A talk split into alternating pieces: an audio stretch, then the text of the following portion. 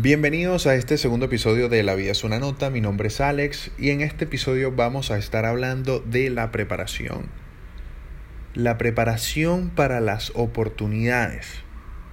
¿Por qué? En el mundo de la música, tanto en la vida en general, la preparación es sumamente importante porque nunca sabemos cuándo nos va a llegar esa oportunidad de brillar, esa oportunidad de mostrar nuestro talento, de mostrar nuestras capacidades, lo que, lo que hacemos, lo que nos hemos esforzado practicando para llegar ahí.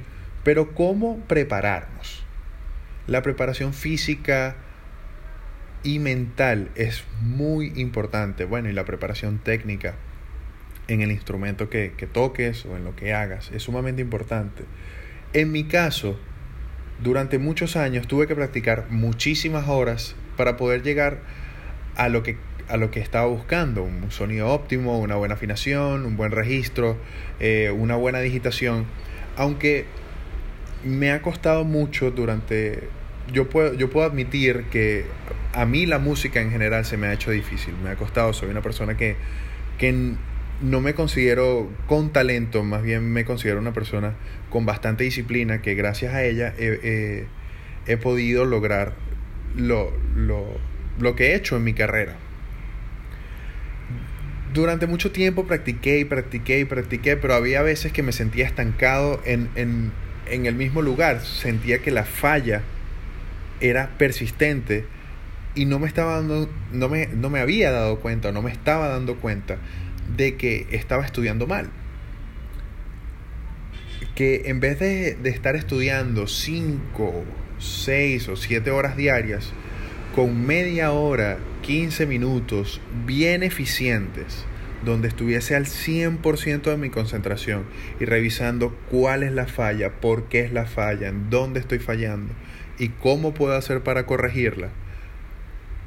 Ahí me di cuenta que el avance fue sumamente eh, superior, fue mucho más rápido y estaba, me, me empecé a dar cuenta de que las cosas estaban saliendo mucho más fluidas. Pero ¿qué pasa? Las oportunidades son muy escasas, sobre todo en un país como Venezuela o en cualquier país del mundo donde la competencia a nivel musical es bastante alta. Venezuela es un país musicalmente muy rico y muy competitivo. De verdad que me parece que los músicos venezolanos en general son excelentes y demás en la parte de vientos, los trompetistas, trombonistas, saxofonistas, en general eh, instrumentistas de viento, ¿sí? Eh, son sumamente talentosos y buenos y cada uno es mejor que otro. ¿Y cómo hacer para sobresalir? ¿Cómo hacer para, para tener una oportunidad? Yo creo que la oportunidad te la crea la constancia, tu dedicación y tu práctica y tu esfuerzo. En el momento en que llega, tú debes estar preparado. O sea, tú debes crear la oportunidad, estar todos los días ahí practicando, practicando, porque tú nunca sabes en qué momento eh, te pueden llamar. Y si te llaman con un grupo, con el, así sea el más chimbo, el más mierdero, el grupo más feo del mundo, que te llame, uno tiene que estar preparado y dar lo mejor de sí, porque nunca sabes quién te está viendo.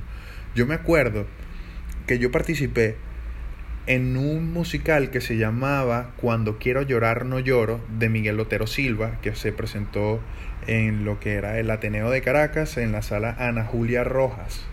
Ahí nosotros tuvimos la oportunidad de presentar esa obra y tuvimos muchísimas funciones durante muchas semanas y de verdad que era agotador porque estabas, sentías que estabas todos los días en el teatro practicando y más el concierto, más la orquesta, más mis estudios, más todo lo que estaba haciendo. De verdad era sumamente agotador, pero todas las noches, cada vez que empezaba la obra, yo daba lo mejor de mí, trataba de tocar al 100% y, y odiaba si fallaba una nota, más bien al contrario, trataba de ser, ayer toqué muy bien, hoy voy a tocar mucho mejor. Y, pasado mañana tocaré increíble hasta que un punto que esto tiene que salir perfecto. En una de esas funciones donde, donde había o mucho público o poco público, que te puede desanimar, te puede desanimar realmente. Cuando no hay público desanima y tú dices, ay, ¿para qué me voy a esforzar? En una de esas funciones, cuando no había casi nadie en el público, estaba el manager de Chino y Nacho, estaba ahí viendo la función con su esposo. Y ellos en ese momento estaban necesitando un trompetista para Chino y Nacho. Yo, inconsciente de que, eso, de que ellos estaban ahí, me ven tocar y de repente cuando se acaba la obra, que estoy en el camerino recogiendo mis cosas, cambiándome para irme a mi casa, me dicen, Ale, te están llamando afuera. ¿quién me está llamando? No sé, un señor te está llamando eh, que quiere hablarte. Y ahí, cuando salgo, me dice, hola, ¿tú eres Ale? ¿Tú eres el trompetista? Sí, sí. Eh, él me dice, yo soy Pablo, yo soy el representante de Chino y Nacho y me encantaría que me dieras tu número, tu número de teléfono porque nos encantaría que formaras parte de nosotros, que tocaras en nuestra banda, eh, te vamos a pagar eh, esta cantidad de bolívares que en ese momento era absurdamente buena que creo que por show me, me, pagaban lo que iba a cobrar yo por tocar en toda la obra como 100 mil funciones. pero, pero valió la pena. Y bueno, ahí es donde, donde llega el primer reto, el primer ensayo. El primer ensayo, la primera impresión es sumamente importante. Porque, si, hermano, si tú tocas bien, te aseguro de que te van a volver, te van a volver a llamar. Si tú te equivocas, hermano, a los músicos les encanta hablar paja de los otros músicos, por más bueno que seas, pero la cagas, hermano, eso se riega, todo el mundo se entera y es terrible.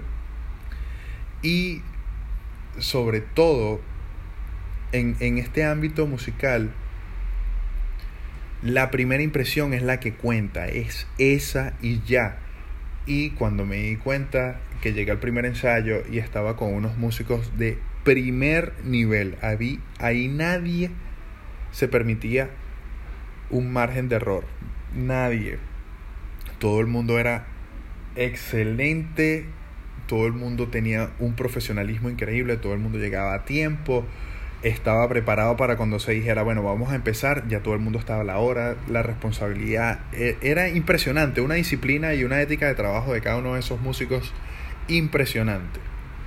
Que bueno, cuando empezó el ensayo, yo empecé a tocar y dije, bueno, estás, estás preparado, o sea, técnicamente no está difícil, vamos, respira, concéntrate, por más de que estén los artistas principales ahí, tienes que respirar y calmarte. Y bueno, este me fue bastante bien, tuve una temporada bastante exitosa con Chino y Nacho y de ahí conocí a Víctor Drija y me dio la oportunidad de decir, hey, pero ¿por qué no te vienes a, mi banda? A mí me encantaría que tú fueses el director musical de mi banda, te voy a ofrecer más de lo que ellos te están pagando. Ya con Chino y Nacho no tocaba tanto porque ellos eh, vendían unos shows con o sin vientos. Entonces, cuando no habían vientos, realmente me quedaba en mi casa y el resto de la banda viajaba. Entonces Víctor me, me, dijo, yo te voy a, incluir en el presupuesto sí o sí en todos los conciertos y aparte vas a ser el director musical, quiero que me ayudes con los arreglos y la producción. Y bueno, eh, fue, fue una oportunidad netamente maravillosa y la pude aprovechar. Y con Víctor estuve dos años eh, trabajando de una forma increíble y eso me dio la oportunidad también de grabar con Daniel Wen, de también fui director musical de Daniel Wen eh, llegué a a Guaco eh, pude viajar conocer el interior del país tocar con diferentes artistas acompañar estar en, en, en la élite. Pero el mensaje de hoy es yo sí pude pude llegar a la élite pero cómo empezó con la preparación desde casa practicando todos los días correctamente y en el momento en que llegó la oportunidad, aprovecharla. Pero yo creo que la, la reflexión más grande de todo es siempre tienes que dar lo mejor de ti ante el público que sea, sea poco, sea mucho, estés tocando en un bar de mierda, con un grupo de mierda, hermano, dé lo mejor de usted, que le aseguro que va a haber alguien que lo va a ver y va a decir, wow, qué bien toca ese tipo. El grupo es una mierda, pero mira cómo sobresale ese músico en particular. Y ahí es donde se crean las oportunidades. Ahí es donde te van a llamar. Ahí es donde vas a empezar a, a tocar distintos tipos de género y con distintos tipos de artistas. Y, y tu carrera musical o tu carrera en general se va a despegar. Muchísimas gracias por escuchar este segundo episodio. Mi nombre es Alex Rodríguez. Me pueden seguir en Instagram como arroba Ale Rodríguez Music, en Facebook como Alex Rodríguez también y en YouTube como Alex Rodríguez también. Eh, tengo un podcast también ahí con un pana que se llama Cualquier Vaina. Entonces creo que es Cualquier Vaina lo deseo. No me pregunten por qué. Pero vayan a verlo, está bien interesante en mi canal de YouTube. Bueno, muchas gracias por escucharlo, bendiciones y nos vemos o nos oímos en el próximo episodio, amigos.